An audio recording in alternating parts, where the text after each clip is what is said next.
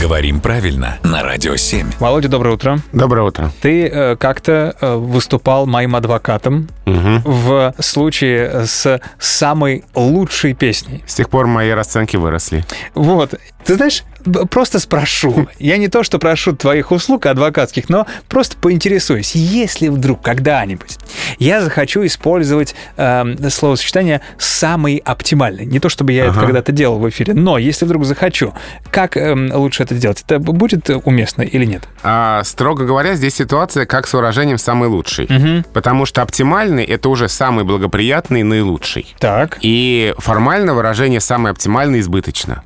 Но как и в случае с выражением «самый лучший», мы понимаем, что здесь эмоция, здесь экспрессия, и здесь иногда просто слово «лучший» и просто слово «оптимальный» не хватает. Да. Вот смотри, ты нашел идеальный маршрут до работы. И говоришь, это оптимальный маршрут. Ну, например. И тут ты нашел маршрут еще лучше. А потом ты нашел маршрут такой, что первые два вообще никуда не годятся. Как этот третий маршрут назвать? Ты скажешь, самый оптимальный. Я на- назову это телепортом.